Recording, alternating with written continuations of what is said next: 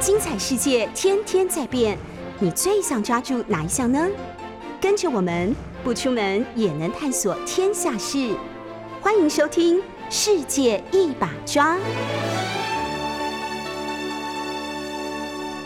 Hello，各位好朋友，大家好，欢迎收听 News 九八九八新闻台。现在收听的节目是《世界一把抓》，我是于北辰。我们同时在 YouTube 的九八新闻台开直播，也欢迎大家收听或是收看直播。呃，大家还还是要记得打开收音机哈，收音机听的会比较有临场感了哈，因为 YouTube 好像会有一点点的这个间隔，不过也没关系，就是那那十几秒而已。那么今天大家关心的是什么事呢？大家关心的从呃大概半个月前。大家对于疫情觉得没什么啦啊，因为与与疫情与病毒共存是全世界的共识，所以好像没有那么可怕。可是当这个确诊数逐渐的上升，从呃几千人到一万人，到两万，到三万，到四万，哎，那现在呢？现在大家还觉得觉得不可怕吗？对，其实并不是可怕，而是整个确诊之后处理的程序。有没有很顺畅？呃，也就是说，我我不要讲超前部署。很多人说这一次陈时中呃所率领的中央防疫指挥机这个指挥机构哈 CDC 是不是没有超前部署？是不是没有呃算到会有今天？呃，算不到的啦。我不认为那是人不是神哈。我觉得我们都是人不是神，没有人是神。所以，当把一个人神化了以后，你对他的失望就会很严重。为什么啊？他居然居然没有算到，他当然算不到，他怎么会算得到？那么美国有算到吗？香港有算到吗？呃，加加拿大有算到吗？韩国有算到？没有一个算得到。这种疫情的事情哈，你只能做判断，你没有办法做精准的这个这个计算。所以说，当疫情攀升到高峰啊，到高峰的时候，大家。不是觉得可怕，他是觉得彷徨啊。就是我确诊了该怎么办？呃，我我拿了快筛的试剂，我一筛之后不得了，两条线。好，那我该怎么办？其实大家慌的是这个哈，会不会说到了医院去，呃，大排长龙？到了医院去，我没有办法得到最适当的诊断跟医疗。呃，我我可不可以很迅速的康复，回到工作的岗位上？我觉得现在大家担心的是这个。那么。政府就应该要让人民整个这种担忧、这种焦虑要降低。那有没有降低呢？嗯，其实从昨天陈时中到北荣哈，到台北荣总去，就有民众就喊说陈时中下台。我我觉得防疫做得好不好，跟他下台一点关系都没有啊。为什么？他只是一个指挥官在那边而已啦。真正的决定是谁？是一一群人的群策群力。你真的叫陈时中自己决定说啊，我们这个三加四的政策就拍板定案了？我觉得他也没这么大权力，他也没有这么大的勇气，敢敢就此就定案。那也是经过了专家专家学者大家的讨论，大家研讨说，嗯，该做个调整了。然后有很多的理论跟数据的支撑，他才能下这个决定。那这个决定也不是他下的啦，这个也得报请报请这个行政院以上的长官来来核定。那么但是呢？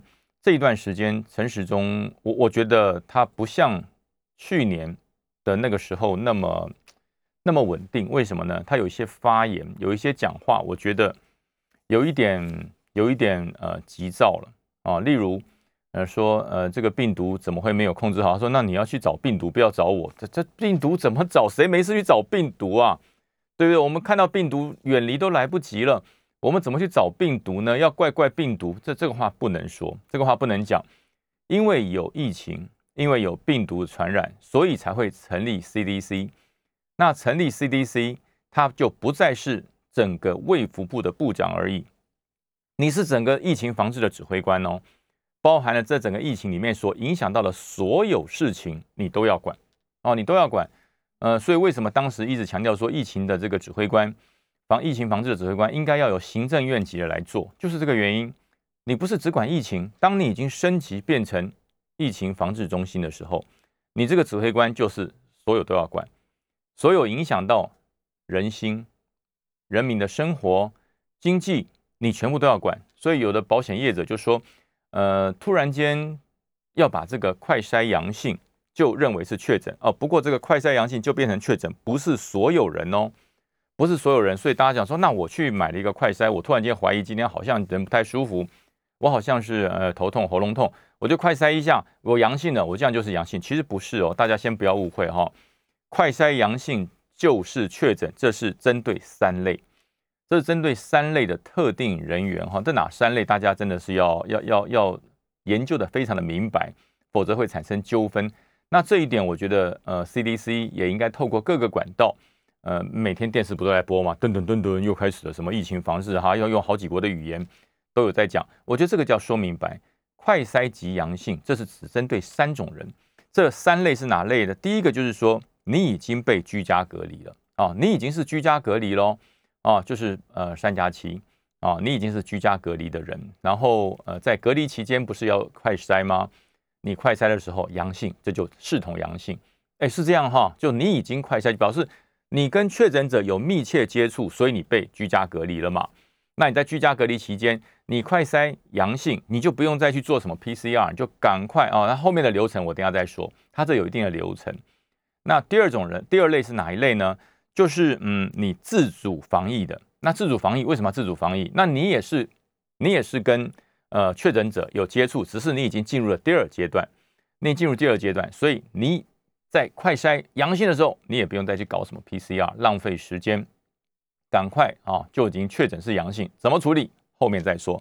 第三种人就是居家检疫期间，那也是嘛，这些人都是曾经跟确诊者有呃非常明显而且密切的接触，然后才会被列为居家隔离、自主防疫，还有居家检疫。这这些人，你如果呃在你快筛的期间，就是三加七的这段时间里面，你一筛你是阳性啊，那那你就确诊了。好，那确诊怎么办呢？这确诊怎么办？其实确诊它有一定的流程哈，大家不要认为说这个确诊呢，啊，他好好紧张、好害怕、好担心，我们该怎么办？其实确诊它有一定的流程，也就是说，呃，不要说确诊以后就在家里面呃很紧张。确诊以后就在家里面非常的呃这个担心，然后怎么办？没有，不用那么紧张。第一个确诊之后，不过这有一点哈，就是说他可以用视讯来做一些调整。那我觉得这一点，这一点有些老人家可能不会做哦，老人家可能没有办法很快的做到，立刻就用视讯去去求诊。那么电话，我觉得电话这方面还是不能停啊，电话这方面还是要赶快要要能够能够接得上，因为呃老人家他并没有那么那么。擅长使用这个视讯来做诊疗，还是还是要透过电话？那么透过电话，那医疗人力还是会吃紧啊，就会吃紧，因为这些人呃，只要一筛是阳性，一出现两条线，一定很紧张嘛，一定会非常紧张。那怎么办呢？那就赶快打电话通知地区的防疫中心。那么有人讲说一九二二好像都没有人接，一九二二好像都都打不进去，所以说这就是一些。呃，防疫中间要做处理的一个一个过程哈，否则的话，你只要打电话去没人接，这些人他已经快筛两两条线是阳性出来了，他一定很紧张啊，他一定会非常紧张。那那紧张的话怎么办？那紧张不能就让他紧张啊，当然要透过一些机制，所以这个县市政府跟中央之间一定要做一些非常紧密的一个协调，你不能让。呃，这些人快筛是阳性的，然后你说好，我就确诊了，那确诊怎么办？没有下文就确诊了，不行啊！这一定要确诊之后，赶快让这个整个机制要活起来，呃，否则的话哦，大家会很紧张。所以快筛阳性之后，赶快打一九二二，一九二二之后，如果呃他他会通知你啊，跟哪一个医院的医生来做视讯诊疗，那你做视讯诊疗之后，他们在线上会做一些做一些问诊。啊，问诊确定你是阳性啊，确认你是阳性没有问题，你就一些一些症状啊，还有一些接触史，还有你在隔离中间的一些一些转变，确定是阳性，那就列入啊，就列入整个 CDC 的管制，他会送快筛剂过来，让你做一个非常非常精准的检查，然后会给你给你投药啊，会给你投药，会给你药药品，给你这个治疗的药物来吃，然后你完成了康复之后再快筛，直到变阴性为止，他就解除。这是一个非常呃非常理论上是很好啦，理论上非常好，非常没问题。可是能不能这么顺利啊？能不能这么顺利？这个问题决定在第一个，你的视讯看诊会不会那么样的畅通？还有年年迈的长者，他会不会用这个视讯？我我觉得这都是问题哦。你不要说这个讲得很科学，讲得很好，但是年迈者不会用，不会用，那你这个视讯就跟假的一样啊！你这个视讯看着就是跟假的一样。所以说，呃，这个判定上会有一些障碍。所以各级的地方政府，如果这个快筛阳性及确诊，针对这三类哈，这三类人，这三类人的做法就要做好配套。呃，不是在啊，就是说啊，我就已经公布啦，这不行啊！这整个政府必须要减少人民对于这个医疗的需求，还有对于这整个诊疗的恐慌。那还有一个人会很恐慌，哪一个人会很恐慌呢？保险业者。保险业者他也讲说，你这样子快筛就是阳性，我们不是不愿意赔哈，因为大家知道这个当时防疫险，防疫险在出险的时候，很多人都开始在在投保，然后也卖了很多的保单。那到了现在开始，呃，那开始要理赔了。为什么理赔？因为这这三类人确只要是阳性，快筛阳性就是确诊，那么他就要拿去保险公司理赔。那怎么去理赔？总不能拿那个快筛试剂放在那个袋子里附上去给保险公司去审核，那那多多危险啊，对不对？那个袋子万一有病毒传出来怎么办？那一定要有一个呃证明。以前是那个 PCR，它有 PCR 证明，或者是有隔离证明，或者是有地方政府的通知。那么现在。这个通知，不管是用数位通知还是实体的这个通知单，都要做得非常好，否则的话，哎，那这个这个保险业者拿什么理赔？他要用什么东西来理赔？这都是都是蛮大的问题。所以说这些事情，呃，当大家在担心的时候，呃，指挥官 CDC 的指挥官陈时中先生，你不能再说，呃，我们没有办法管到保险的问题，不可以。这个我觉得不可以。为什么？因为你是指挥官。凡是所有跟疫情相关受到影响的，全部都归你管，啊，全部都归你管。你不能说，呃，这个不归我管，我只管防疫，这个不归管，那个是经济部，这个不归我管，那个是国防部，这个也不在我的这个管辖之内，那是经管会，呃，这个话都不能说。为什么？因为你是指挥官，如果说你这个不管，那个不管，你可以不要做，你可以不要做，你可以请辞。但是如果说你要做指挥官，虽然很辛苦，你愿意扛就要扛到底。所有跟防疫有关的枝微末节都跟你有关，你不能说这个跟我无关哦。我觉得这点，这点我觉得人民是不能接受。所以为什么这段时间不管各地对于陈人家说陈时中摔下神坛哈，我觉得不要说摔下神坛，他根本不是神嘛，从头到尾就不是神，他是一个官员，他是一个为民服务的一个官员，他从头到尾就不是神，他也会犯错。可是犯错态度很重要，为什么？这一次很明白的，快筛试剂不足，这是个问题，到现在还不足。我上个礼拜说，我认为快筛的试剂一个礼拜应该就解决了，哈，应该是这个礼拜应该就不会有事了，应该大家就跟口罩一样，呃，就可以呃，即使要排队，可是人人都买得到。那现在不是啊，已经一个礼拜了，到现在为止，快筛试剂依然哦很难买。你去药房前面排队依然很难买，那你说，呃，那就到 Seven Eleven 或是到这个全家四大超商里面去买就好啦。对，去买贵一点，一百八。我我觉得大多数的人如果有需要，不会在意。那反正我有需要，我在意这干什么？可是呢，可是呢，那就是让人民的期待落空嘛。人民认为说，既然公费所配给的是一百块一剂，大家都可以买，这个就是可以配售。那么为什么超商的要卖一百八？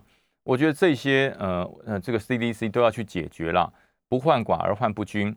你不能说，哎呀，一百八你嫌贵就不要买，这种话也不能讲啊。这种话我觉得也不能讲。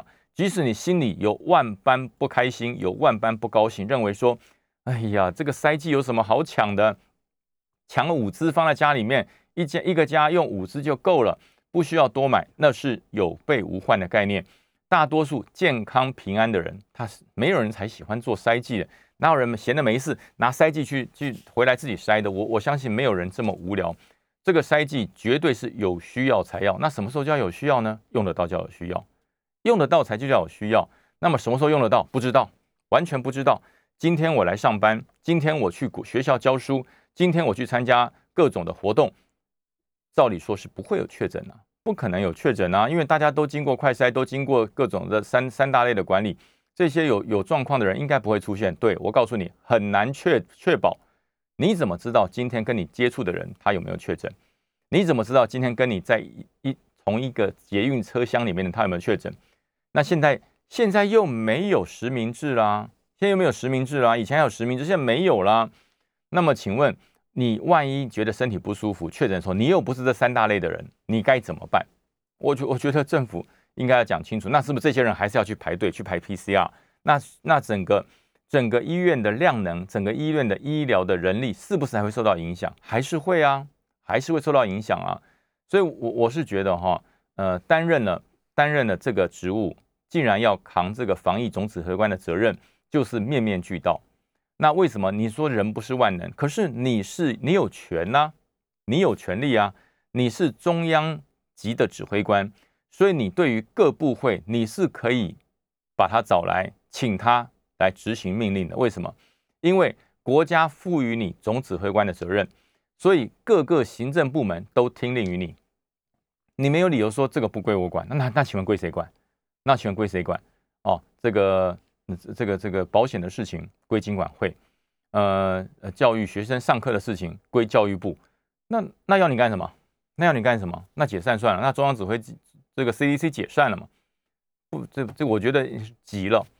我觉得真是急了，这一次真的是急了。其实看起来很从容，走起来好像这个非常的从容不迫，非常的心中啊非常的稳定。其实我觉得他急了，急没有关系，犯错也没有关系，准备不好没有关系。所有的事情做不好再来一次，做的不够加强，我觉得这都是可以接受。你赶快加强嘛，这个呃快筛试剂不够好，快筛试剂不够，你怎么办呢？你怎么办呢？啊，有一些采购的厂商出了一些问题，那也不是你的问题，是厂商的问题，那就换掉嘛，换别家不行吗？这没什么好吵的，这一家厂商不行，换别家嘛。哪一家厂商出问题，哪一家就注销他的投标资格。这个天下的生意还怕没人做吗？有赚钱还怕没人做吗？对不对？所以不要有任何的想法，不行就换掉。我觉得这很简单，你又跟这个厂商没没有关系，你又跟这个厂商不认识，你去管他干什么？不行就换掉啊。这个厂商的事情由商由由这个减掉，你去查嘛。他有有任何的弊案就去查，没有弊案那个厂商就就买啊。人民只管一件事，我还有多少时间可以让我不要排队？人我们从买口罩开始，从打疫苗开始，到现在快筛试剂，我们就陷在这个排队的阴影之中。哎，台湾人这两年多，应该快应该是快三年了，从口罩到疫苗到现在，呃，快筛试剂。台湾人就是每天都在排队了，眼睛张开就排队了，而且现在健保卡变得比身份证还要重要了。买口罩要健保卡，打疫苗要健保卡，然后现在连买快筛试剂你也要带健保卡啊，以卡来配给，你有多少这个快筛试剂？哎，这种日子你还要人民过多久？这种日子还要过多久？对不对？难道呃一个物流的概概念都没有吗？现在对于快筛试剂需求最大是北部的嘛？北北基桃现在是最需求最大的，那么其他的县市目前需求没有那么大，那么中央指挥机构你不能做一个物流的调配吗？你不能做个物流调配吗？现在新北确诊率这么高，台北这么高，桃园这么高，基隆这么高，那么南部的县市目前来讲，他们的疫情相对稳定，那你不能够把它的快筛试剂先北调吗？就跟南电北送一样嘛。先把他的试剂调到北部来用嘛，等到呃国家采购的相关的量足，再再补给南部嘛，这也不会过期，不是很好吗？货畅其流嘛。你你要让这些整个足够的试剂，现在全台湾的试剂是够，它快在这是够的嘛，只是分配的状况不一样嘛。那你不能去调整一下吗？不能做一些横向的调整吗？那还是你你不想当坏人？那那是人家已经事先采购，你不愿意去调。那因为你中央政府买的不够啊，所以才会让这些县市政府自己筹钱去买嘛，对不对？所以那你这个状况，你就要解决问题嘛，让需要的地方赶快调整相关的试剂站，让这些人担忧的人，让这些需要的人，他有快筛试剂可以用。哪些人需要？我告诉你，很多上班族，公司就要求你每三天就要快筛一次，否则的话，你就要在家里面不能来。那大叔不能来最好，哎，那那是那是有些幸福的人，好不好？有些幸福的人，你不用去公司上班，你在家里面一样有薪水可以拿。你知道有多少人他不去上班，他就没有薪水吗？他不去上班，他就没有钱可以养家活口。所以他不是他爱上班，是他的生活需要他上班，而他的上班就需要这个快筛试剂。所以快筛试剂对他来讲，那是一个工作的通行证啊。我要快筛是阴性，我才可以回到职场来工作，我工作才有钱，有钱才可以养家活口，这是这是庶民百姓的需求与心声呐啊！所以，呃，这个指挥官你不能讲说，哎，这个跟我无关，哎，那个保险的事跟我无关，哎，保险对于人们来讲重不重要？当然重要。他买了保险，他就是要防止他的财产呃流失嘛，因为他如果确诊了不能工作，那理赔不管是两万、三万、五万到十万都有，那看你当时你的保费是多少。那么他万一他被隔离了，万一他确诊了，哎，这个保费对他来讲是什么？是他生活的补助哎，因为很多人呃他不上班没有钱啊，很多人不上班是没有钱的，那这个保单就让他这十四天或者是十几天十七天的时间。不能够正常上班的时候，他可以支引他生活的所需，哎，这是保险的概念嘛？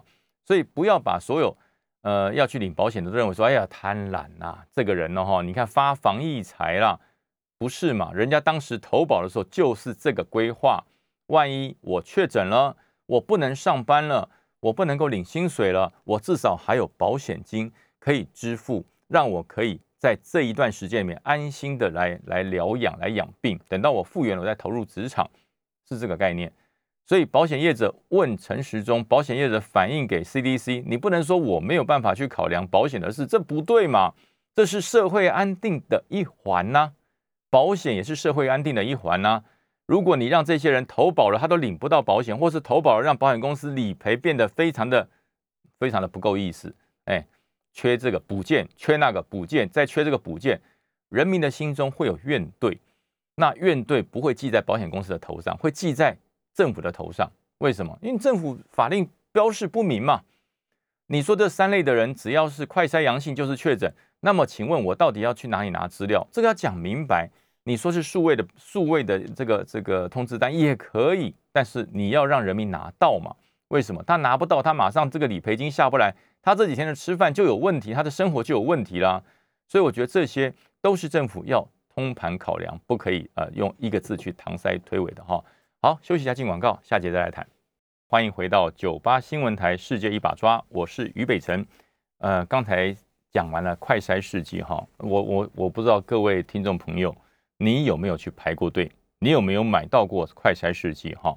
呃，到目前为止，我早上出来录节目之前。经过的药局都一样，都是大排长龙啊！到目前为止都是大排长龙，也就表示说，这个恐慌并没有解决，这项焦虑并没有终止啊，并没有终止，而且好像大家对于快筛试剂的需求不亚于口罩啊，因为口罩是个人防护的状况哈，个个人防护。那么之前大家记不记得，在口罩要排队的时候，还出现了很多口罩的周边商品，例如说。口罩套，大家还记得吗？我告诉你，我家还有好几个啦。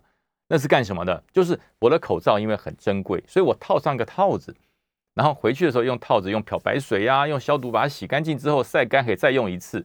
我告诉大家，那真是一种受罪啊！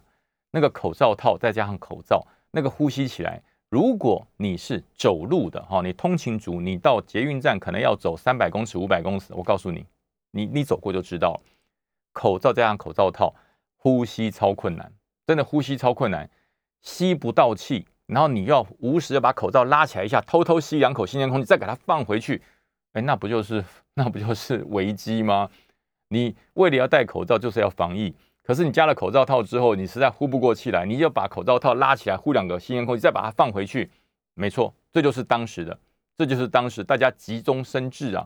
那口罩套我记得没错，我买一个好像买一百多块，那比口罩还要贵。那现在呢，都在我家里面趴着，我也不知道用来干什么。我买了好多个，当时大家说，哎，口罩套可以呃节约口罩的使用，因为一个礼拜好像只能买六个嘛，所以当时因应而生产生了口罩套。那么口罩可以这样子度过哈，那口罩可以应变嘛？就是发明口罩套。那请问快筛怎么应变？快筛怎么应变？对，一家四个人，我们呃去学校的要快筛，上节目的要快筛，工作的要快筛，哎，然后这个去教书的要快筛。那么，请问你那怎么办？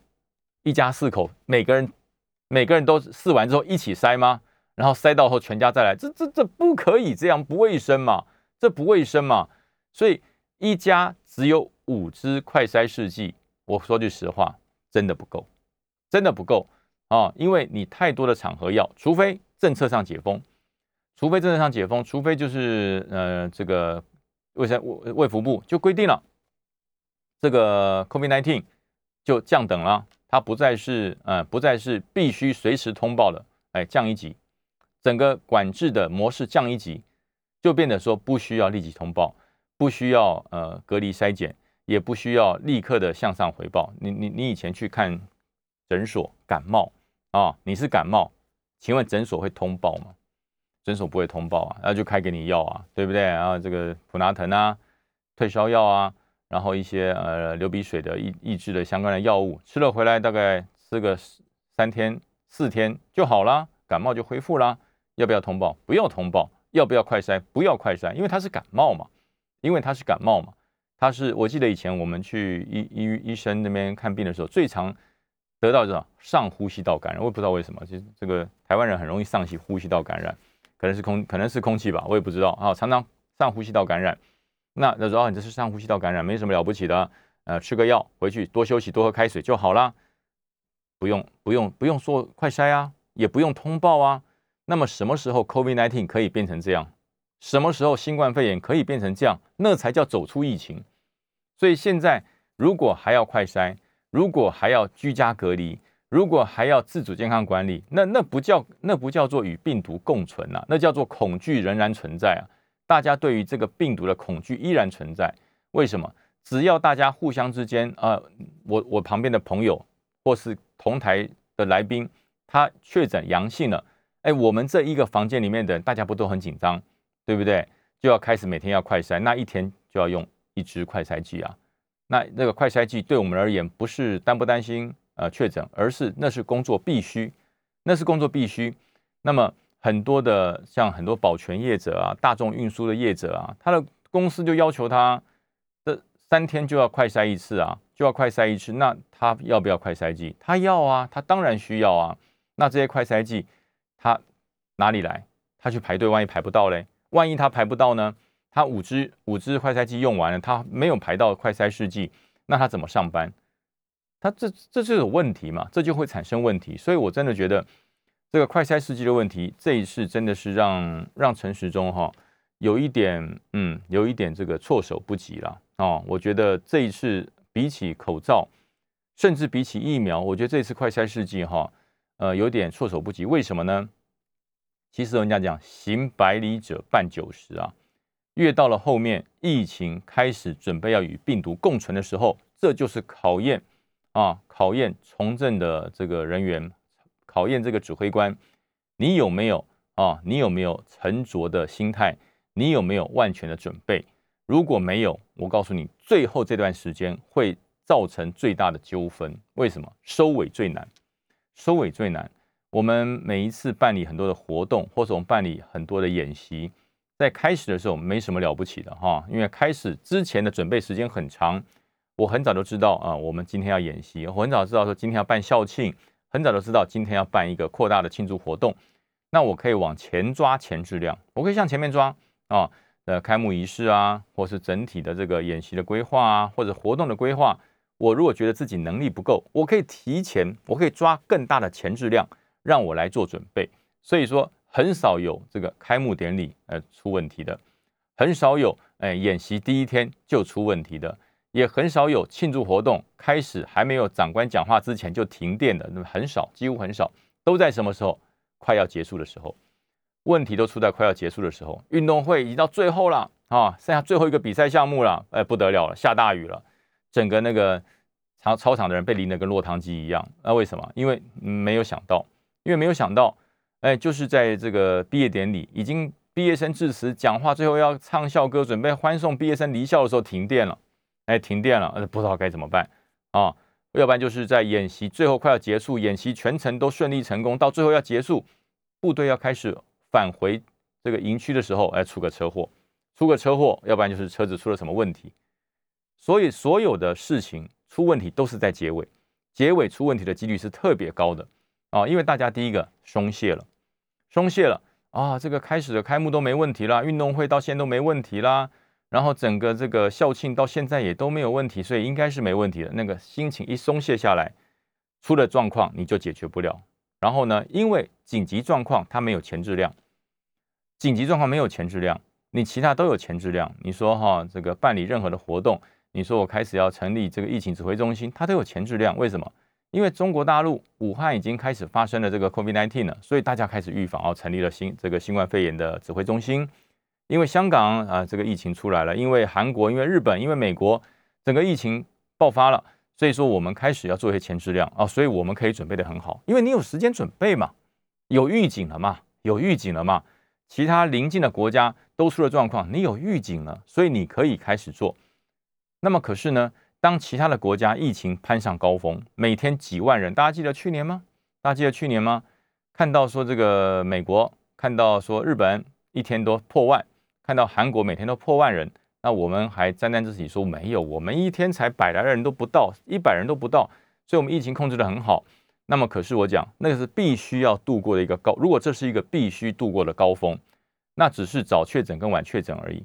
但是所庆幸的是，我们晚确诊，我们的高峰是到二零二二年五月下旬才会来临。呃，这不是我讲的哈，这是中央指挥机制 CDC 预判的，说，呃，这一波 COVID-19 Omicron 病毒的高峰会在五月下旬才会到达高峰。我们庆幸的是哈，如果一定要到达病病毒确诊的高峰哈，一定要到达这个确诊高，我们庆幸的一件事情就是我们是在获得疫苗以后才到达高峰。我们没有像美国，没有像日本啊，没有像韩国这呃泰国这些国家，当时是在疫苗不足的时候确诊到达高峰，哇，那是灾难，那是灾难。为什么？因为你没有防疫的能力嘛，你本身的免疫力没有，然后你又到达了确诊的高峰，那么重症率跟死亡率就会上升，重症率、死亡率上升，那对人民就是一个最大的危害。所以，索性。我们我我们我们台湾啊，我们这个如果一定要到达确诊高峰的话，我们的高峰是在我们的第三季，三季的接种的都已经将近百分之七十的时候，我们才开始要进入整个确诊的高峰期。我觉得这是唯一值得庆幸的一点。但是呢，但是呢，不能因为我们都打了疫苗，所以就说啊，那个确诊哈就在家里面多休息。如果是中症或是重症再到医院，轻症的话就在家里休息就好了。我觉得这种说法也过于敷衍了，也过于敷衍。这不像是一个呃负责任的团队。你只要是针对确诊者，他虽然症这个症状啊有无症状、有轻症、有重症、有中症，但是呢，你的治疗的程序、治疗的流程是一样的。轻症的去哪里？我举个例子来讲，轻症的去哪里？不是每个人都要跑到医院去，不要跑到大医院去嘛。不管轻症、重重症、无症状，全部要跑到医学中心，那医学中心不就累死啊？不就累死了？大家不要忘了，我们台湾有很多很多的基层的医疗诊所，哎，他们也都是医学院的博士啊，他们也都是医学院的高材生啊，只是说他没有在大医院他自己开诊所而已。这些轻症的，呃，我觉得 CDC 要不要给予适当的授权？轻症的就就近诊所来做医治。而诊所这些医生，你透过了医学的期刊、医学的通报，还有这个卫福部的统一的管制，你要给这些基层的诊所，呃，下达一些呃医学的指示跟一些通报，针对轻症的人，就到就近的诊所去就诊。那诊所呢，就经过医生的诊断与治疗，开给他适当的药品，然后他回家啊，就回家休养，回家做隔离，然后呢。呃，由医师由地方的诊所来向卫福部通报嘛，就是我今天看了两个轻症或三个轻症，你一样可以掌握整个疫情的状况，然后你又不会把这些医疗中心造成它的医疗能量的崩溃。那重症或者是中症，你到医疗中心去，那到医疗中心也要区分，也要区分，不是每个人都往急诊室跑哦，不是我今天一测。是是阳性的，我就往急诊室跑，那急诊室不就塞爆了？因为急诊室平常就很忙哈。大家如果哈曾经去过急诊室的，你就知道急诊室平常就很忙。急诊室没有什么旺季跟淡季，急诊室每天都很忙。为什么？车祸的半夜三更出了车祸，要送急诊室啊。然后呃睡觉睡到一半，突然间这个休克的从家里那个救护车哦一哦一就送到急诊室了。那急诊室啊。每天就跟打仗一样，每天就跟打仗一样。所以，如果说你确诊阳性、快筛阳性就往急诊室跑，那急诊室不就是哎，不就是忙翻天了吗？所以我说这些事情，卫卫福部指挥中心要做一个非常详细的流程规划。我们进广告，下节再来谈。Hello，各位好朋友，大家好，欢迎回到九八新闻台《世界一把抓》，我是于北辰。好，刚才前面讲了疫情的防治哈，跟快筛的乱源哈，那么希望能够慢慢的控制下来，因为呃。这次不是，我觉得不是控制疫情，现在已经没有人在讲控制疫情，疫情没有办法控制了。疫情现在每天都已经四万例、五万例了，这没有办法控制。疫情是无法控制，但是可以消除人民的焦虑。我觉得现在呃，CDC 要做的是消除人民的焦虑，让人民知道我确诊了以后我该怎么办。我觉得这很重要啊，这很重要。我们有曾经为了感冒而焦虑吗？没有啦，没有了。感冒就去看病就好了，然后投药，吃了药，两天休息一下就好了。如何能够降低全国人民对于 COVID-19、对于这个新冠肺炎那种确诊阳性以后的焦虑跟不安？我觉得这才是目前呃 CDC 要努力的方向，而不是在控制疫情。那每天在报有多少多少人多少人确诊，我觉得没人要听的啦。以前我们都可以耳熟能详，这这两年来哈，每天我们都很记得。而昨天是三百二十一例，昨天是一百七十三例。呃，请问你，大家有谁记得昨天是几例？我只知道好像五万，多少不知道，因为已经太多了嘛，已经太多，这没什么好记的。所以我觉得 CDC 每天下午的记者会公布，呃，今天呃有多少例？我我觉得没有人在看，大家要重视的是什么时候快筛试剂可以让我呃很顺利的拿到，然后。快筛如果是阳性，我该怎么办？我的流程是什么？我该找谁？我去哪里看病？因为中症、轻症还有无症状的，你看病的地方应该不一样，否则都一样。他是重症，而我是无症状，啊我们一起到同样地方看病，我无症状会变重症啊，大家会担心嘛？所以区分开，区分开。那你确诊是阳性，你没有任何感觉，就到诊所嘛？啊？那如果说你你觉得这个不舒服，呼吸急促、胸闷，那你就你才到大医院，才到医学中心去。那不要每个人都往医学中心挤哦，因为真正的哈轻症的还是占多数嘛，轻症的还是占多数。那轻症的人就不要往大医学中心去挤。但但是不是我说，我说的不算啊，要 CDC 来规定啊，要给地方的诊所要给他下下达指示。那各诊所然后跟中央配合。这样子，整个疫情对于人民的恐慌与焦虑才能降低。当人民对于疫情的恐慌与焦虑降低的时候，我们才能够与病毒共存啊！否则大家这么担心，怎么共存？好，那大家还有什么焦虑？最近除了呃疫情之外，大家有什么焦虑？对了，俄乌我们讲太多了，讲一讲我们自己好不好？好，虽然是世界一把抓，我们还是要聚焦于我们自己。呃，最近中国解放军的海军常常在，哎，不是常常，现在还在啊，就是在。台湾台湾海峡的东东部就是太平洋的地方啊，在这个东太呃台湾呃台湾的花莲外海在做演习。那这个演习呢是辽宁号，还有带着七艘大小不同的团的这个船舰在演习。那么日本的出云号全程在在这边在做做监视。为什么？因为你通过宫古海峡嘛，所以日本会看。那么呃，据说这个辽宁号上面的这个歼十五。已经做了超过百次以上的起降演练，那么美国的官员就 相当的担忧啊，说这是不是嗯打算要对台湾威胁的一个前兆啊，一个前兆？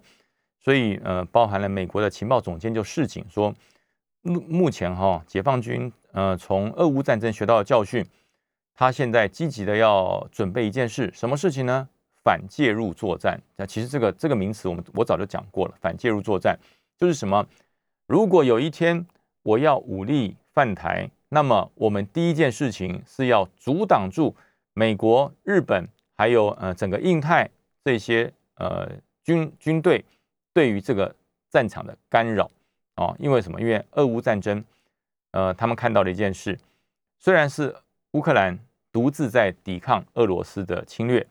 可是呢，呃，美国不断的给装备，美国的不断的提供正确而且精准的情报，英国每天在发布战场的快报，英国还投入了很多啊，包含了这个甲车，包含了呃这个火炮，还包含了呃，我告诉你，连战术都协助他，就是没有参战而已。也就是说，这种新时代的呃战场协助，让解放军学到了很多很多的教训与启示，所以他认为，呃，解放军未来有没有能力呃侵略台湾，来这个武统台湾，已经不再是解放军跟国军之间的问题了，牵扯到了印太战略周遭的国家，他有没有介入？包含了装备的援助，包含了情报资料的援助，包含了电子参数的援助，包含了整个电子遮蔽、通信，还有呃卫星的援助，有没有？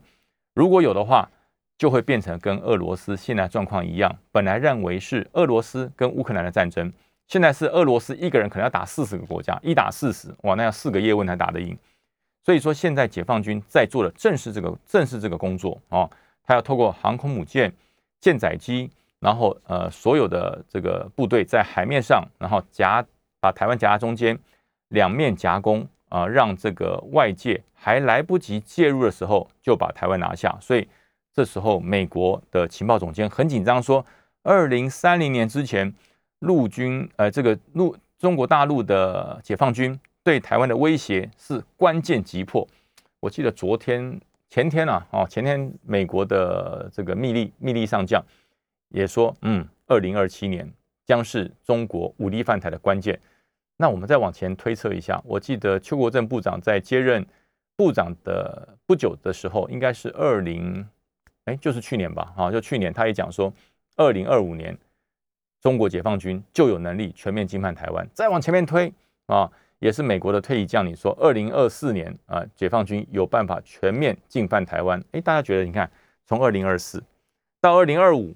到二零二七，现在变成二零三零，哎，为什么会一直往后延？大家有没有发现，最早的一个二零二四就快到啦，就两年后啊，不就快到了吗？那为什么这个时间点一直往后推？难道是这些人预判失准吗？还是这些人在这个危言耸听？其实都不是，都不是，因为这是一个预测，这是一个预判。这个预测预判决定的基准点在哪里？就是解放军不断的在进步，而国军没有进步。啊，也就是当时最早的时候推测，二零二四年两岸的军事会失衡，二零二四年将是呃解放军进犯台湾最佳时机。那就是说，如果二零当年在预言的时候，大概是二零一八年，如果二零一八年台湾就不进步了啊，我们的国军就就就就就这样了啊。现在用的战车就战车，现在用的这个船舰就船舰，现在用的战机就战机，我们就不再买了，就这样。啊，就这样让它继续维持下去，而解放军不断的进步，那到了二零二四年，军力就会严重的失衡，那就是最佳进犯的时间。所以说后来呢，那当然国军没有原地踏步嘛，国军开始筹备二代舰，开始筹备二代机，开始筹备新式的火炮，所以说又往后延了，变成二零二五，又延了一年。那到了二零二五呢，又讲了嘛，说还会在呃二零二七，那如果国军就此不再努力。我们的国军的建军备战就此停止，二零二七年、二零三零年不用那么快了。我告诉你，明年就明年就武统了啦。但是呢，因为我们没有放弃，我们的国军跟中华民国的国民非常支持我们自己的国家自己救，自己的国家由自己的国军来保护，所以我们国军不断在进步。那所以，呃，这些专家、这些情报的部门的精准的情的研判，就会随着两岸整个战力的消长。会去做研判跟推移，这个研判就是告诉你不能停止啊！人家说你不弱，但是你不进步，你就会被人家赶上啊！你跑的虽然不快，可是你一直在跑，就不会被人家追上。所以一定一定要不断的进步。所以这一段时间不断的有这些预警出来，其实不是坏事。对我曾经当过职业军人很长一段时间，我觉得这不是坏事，而这是给国防部、给现役的国军。他们不断的一些警惕跟进步的空间，你唯有不断的勤训苦练，唯有不断的增加自己的防卫能力，唯有不断的争取国内人民的认同，你才可以获得更大更长的时间，来让国家安全能够一直的延续下去。所以人家讲无敌国外患者国恒亡，就是这个道理。当你已经没有敌国外患了，没有人会打你了，那我所有的战车就不再买了。没有人会打你了，我无敌国外患嘛，那我的空军也不要发展，浪费那么多钱干什么？反正又没有人要打我，我就把空军也结束掉，或是只留一架飞机嘛，啊，那国国庆阅兵手飞出来给大家看一看就好了，平常都不要，那叫无敌国外患者国恒亡。所以这些警告、这些威胁、这些预警，我觉得对国军来讲是正面的，我我都采正面的态度。但是呢，绝对不能够大而化之，说啊没有啦，那是危言耸听。我最讨厌听到这句话，那都是危言耸听，那都是骗人的。我从来不说这个，我就讲说他讲的没错。